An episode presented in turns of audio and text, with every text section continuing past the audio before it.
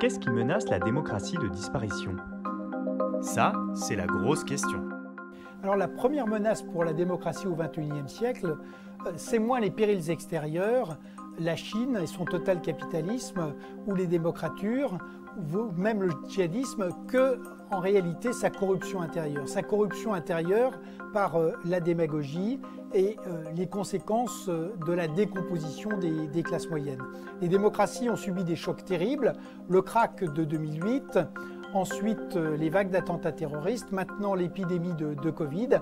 Et c'est vrai qu'elles doivent trouver en elles-mêmes la manière de se réformer pour faire face à ces chocs.